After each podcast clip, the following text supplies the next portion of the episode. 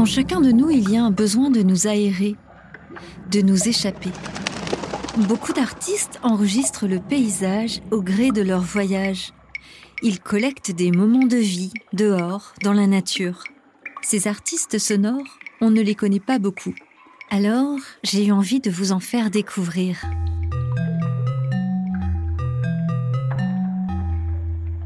On est où là?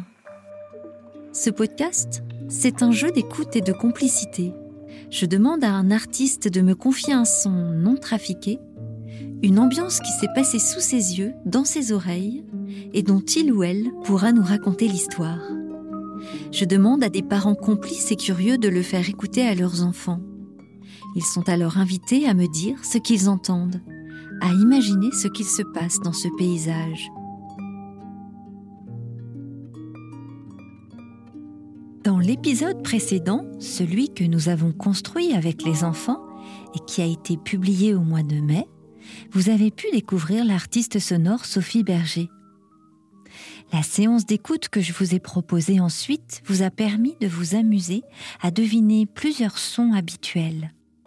C'était l'occasion de découvrir en fin de séance un son comme une scène enregistrée par une artiste sonore que je tenais à vous faire découvrir. C'était le son de Péroline Barbet. Péroline est une aventurière. Elle collecte des sons et surtout des musiques dans le monde entier. Et parfois, elle trouve des merveilles pas très loin de chez elle. Elle travaille régulièrement pour le théâtre, les musées ou la radio. Mais vous écoutez peut-être ce son pour la première fois. Alors d'après vous, on, est, où là?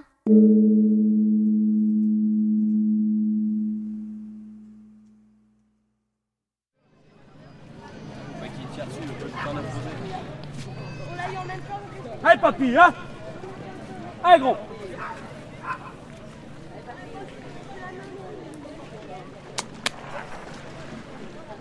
Allez, souffle bien, Dani. Souffle.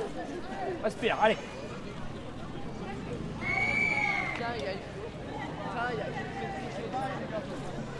Allez, Dani, allez.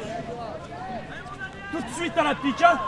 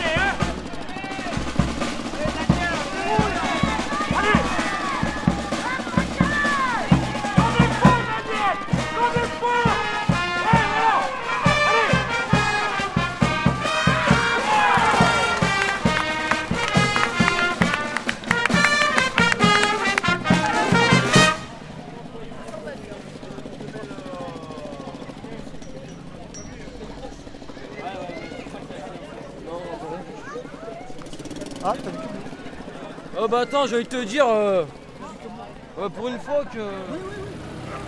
Gérard Renaud, vainqueur de la passée du jeu. L'adversaire aligné sur votre rouge.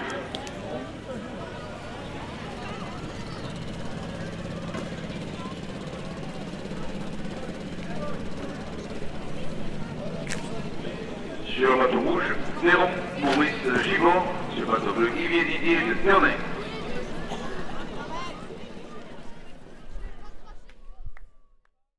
Commencez à être nombreux à écouter On est là et j'ai reçu plein de descriptions toutes plus magnifiques les unes que les autres. Découvrons ensemble ce que les enfants ont entendu. Dans les premières voix d'enfants que j'ai reçues, il y avait celle de Charlie, par exemple. Il nous décrit le paysage qu'il imagine. Bonjour, je m'appelle Charlie, j'ai 8 ans. J'ai entendu une fanfare, des gens qui faisaient la fête et des gens qui jouaient de la trompette avec des tambours. Selon lui, cette fête a un objectif tout à fait clair. Pour euh, rendre les gens contents Et puis tout à fait précis avec ça. Hum, en été, parce que j'ai l'impression qu'il fait chaud. Charlotte, quant à elle, nous raconte une scène dans laquelle elle aimerait bien se trouver, il semblerait. Je m'appelle Charlotte, j'ai 7 ans.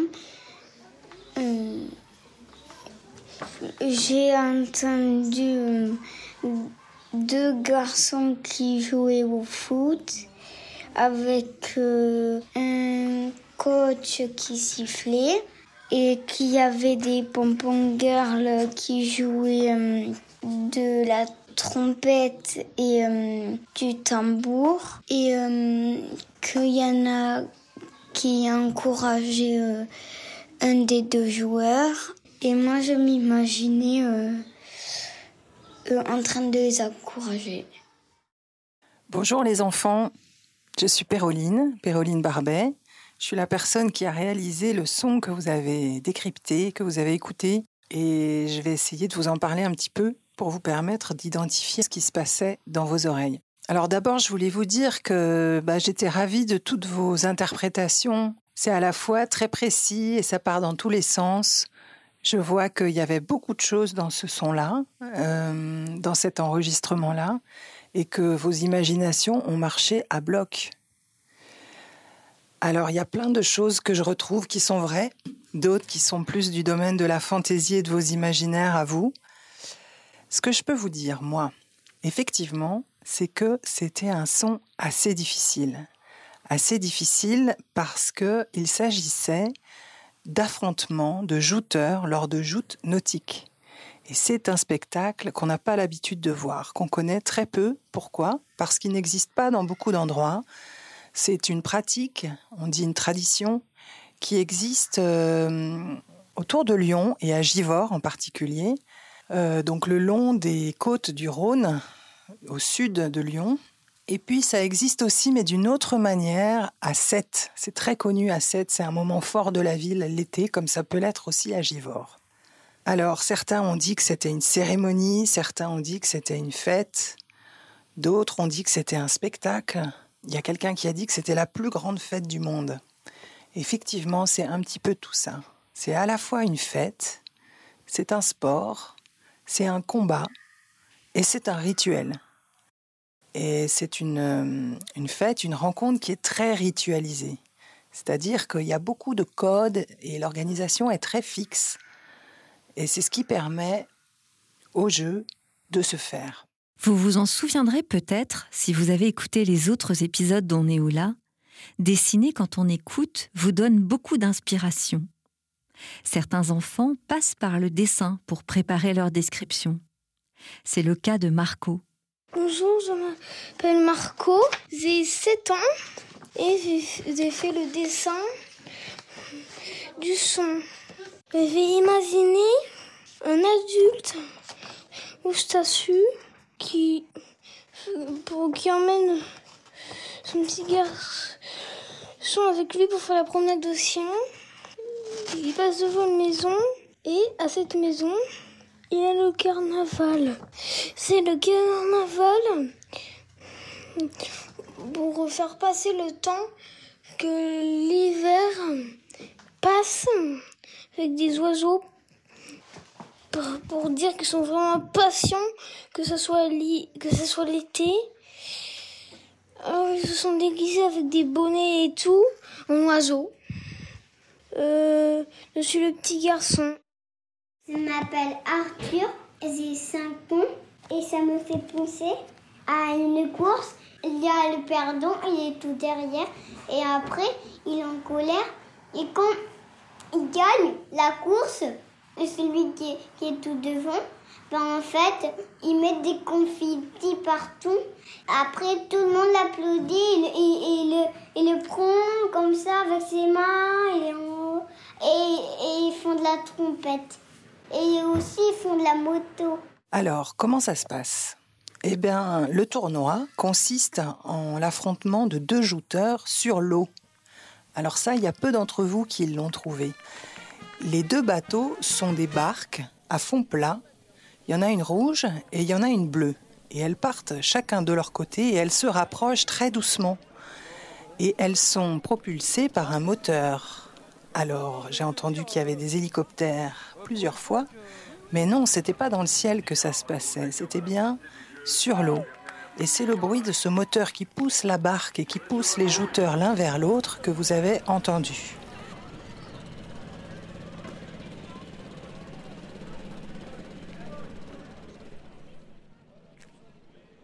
Ces jouteurs, ils sont dans une position très particulière. Ils sont presque euh, en grand écart sur la barque. Ils s'appuient sur les bords de la barque et ils portent une immense lance.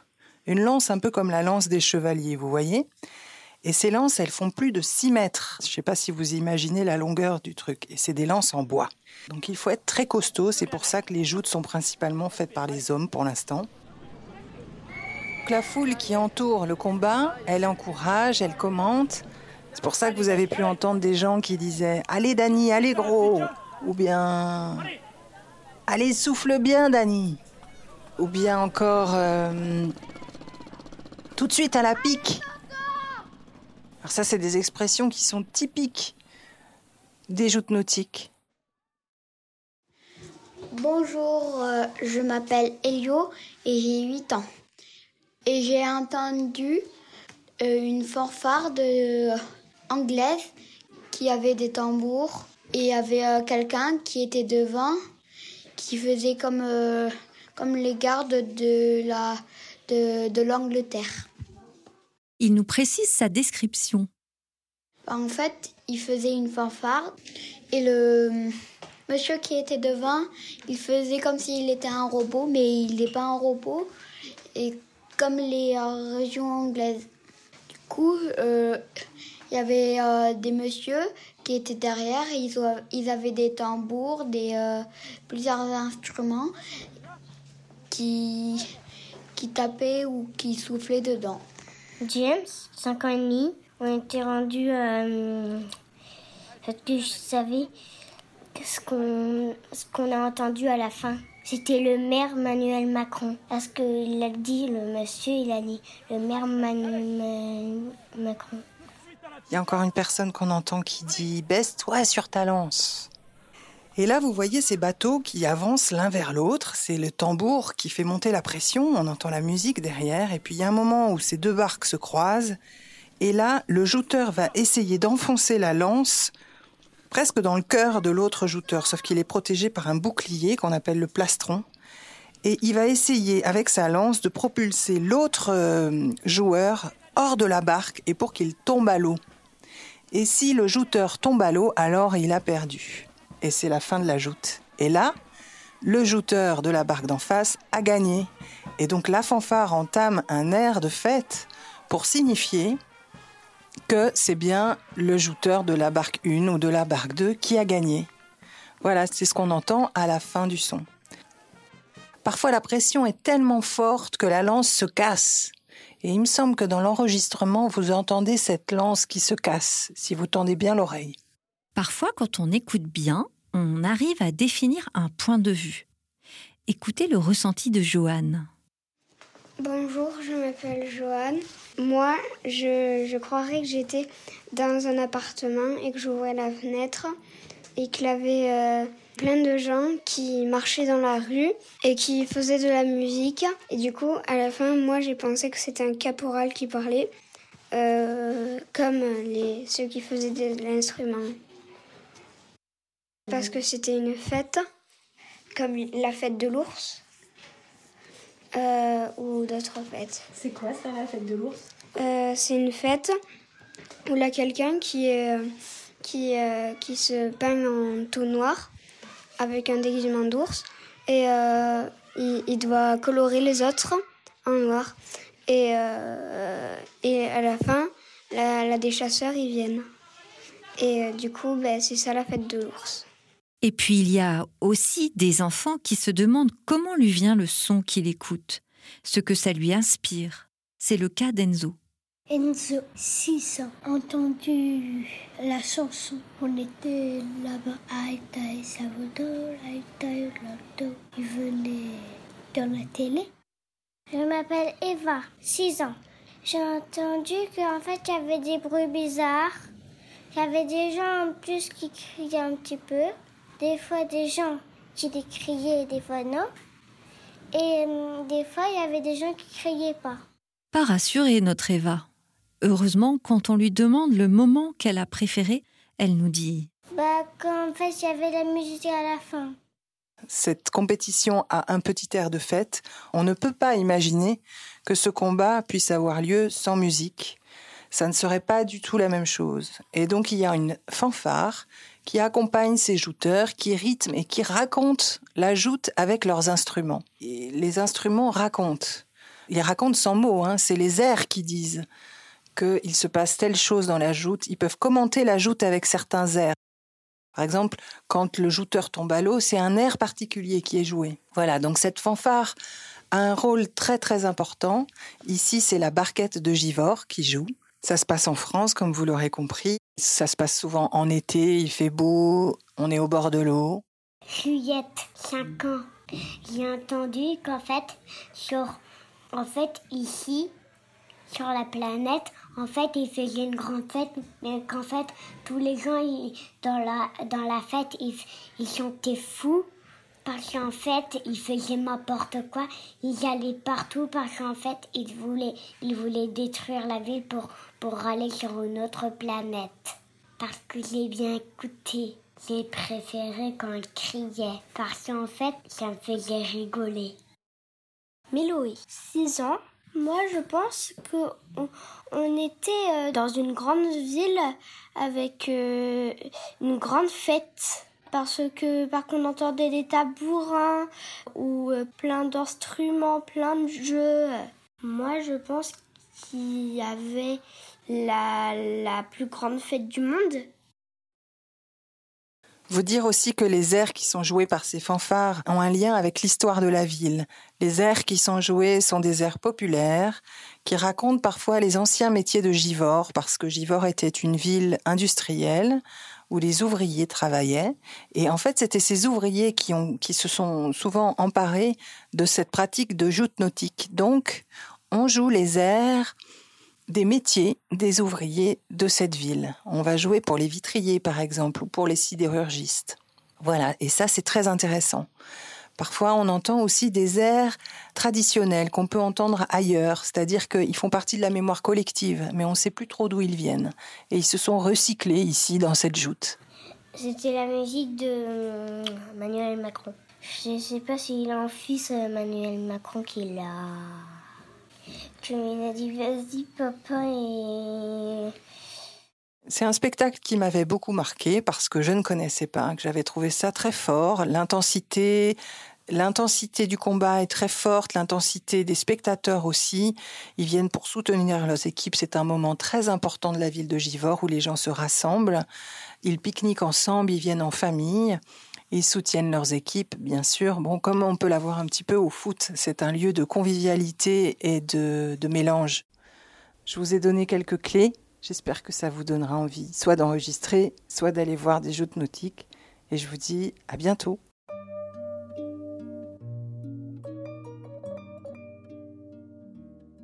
Comme je vous le disais, vous avez été nombreux et nombreuses à m'envoyer ce que vous avez imaginé. Et je veux vous dire combien j'ai été remplie d'émotions lorsque je vous ai tous et toutes entendus. Merci à Charlie, à Charlotte, à Elio, à Joanne, à Marco, à Enzo, à Eva, à James, à Juliette, à Méloé, à Arthur et à toute leur famille. Un merci spécial à Lydie et à Caroline, deux maîtresses incroyables qui bricolent des choses merveilleuses avec leurs élèves, notamment autour du son. J'ai eu à cœur de leur livrer cet épisode le dernier jour de classe de cette année bien particulière. Vous avez remarqué, c'est les vacances. Cet épisode est donc le dernier de la saison. Du coup, j'ai un petit service à vous demander. Vu que vous êtes dans la combine maintenant, et que vous connaissez toutes les histoires des sons à deviner dans les séances d'écoute, je me demandais si vous auriez envie d'en faire profiter vos cousins et vos cousines. Comme moi, vous pourrez découvrir ce qu'ils imaginent. On est où là est un projet d'éducation sonore entièrement indépendant. C'est un podcast original produit par Narasson. Si le Covid nous laisse tranquille, c'est moi qui viendrai vers vous. Bah oui, j'ai reçu des invitations dans des cinémas et aussi dans des classes. Si vous avez envie que je vienne vous voir, écrivez-moi à nolwenn.narasson.fr ou sur les réseaux sociaux. À bientôt pour découvrir de nouveaux sons et de nouveaux artistes. D'ici là, écoutez bien le paysage qui vous entoure.